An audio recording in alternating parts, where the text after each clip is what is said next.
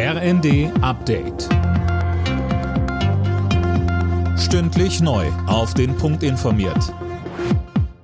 Ich bin Dirk Jostes. Guten Morgen. Der ukrainische Präsident Zelensky geht weiter davon aus, dass eine russische Rakete für den Einschlag in Polen mit zwei Toten verantwortlich ist. Das hat er im ukrainischen Fernsehen gesagt. Die NATO und Polen hatten zuvor erklärt, dass das Geschoss wohl von der ukrainischen Luftabwehr stammt. Bundeskanzler Scholz sagte im ZDF. Klar ist, dass wir jetzt sehr vorsichtig sein müssen. Es dürfen keine Gerüchte über die Frage entstehen, wessen Rakete das nun war, die da eingeschlagen ist. Das muss sorgfältig untersucht werden und das haben wir veranlasst. Auch der amerikanische Präsident hat der polnischen Regierung angeboten, bei der Untersuchung zu helfen.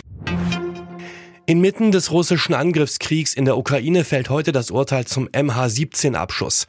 Fast 300 Menschen starben beim Absturz des Passagierflugzeugs vor mehr als acht Jahren in der Ostukraine.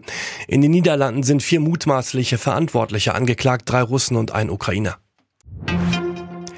Bei den Kongresswahlen in den USA haben die Republikaner offenbar die Mehrheit im Repräsentantenhaus geholt. Medienberichten zufolge stellen sie künftig mindestens 218 der 435 Abgeordneten. Gisa Weber berichtet. Für US-Präsident Joe Biden wird es damit nun schwierig, große Gesetzesprojekte durchzubringen.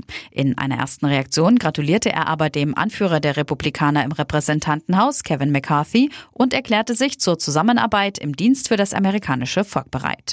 McCarthy könnte im Januar zum neuen Vorsitzenden der Kongresskammer gewählt werden und damit die Demokratin Nancy Pelosi an der Spitze des Repräsentantenhauses ablösen. Die deutsche Fußballnationalelf hat bei ihrer Generalprobe vor der WM einen knappen Sieg eingefahren. Gegen den Oman gelang der Mannschaft von Bundestrainer Hansi Flick ein 1 zu 0 Erfolg. Den entscheidenden Treffer erzielte Niklas Füllkrug. Bei der Handball-EM in Nordmazedonien haben die DHB-Frauen einen Sieg eingefahren. Der Endstand gegen Rumänien 32 zu 28. Chancen aufs Halbfinale hatte Deutschland aber nicht mehr. Alle Nachrichten auf rnd.de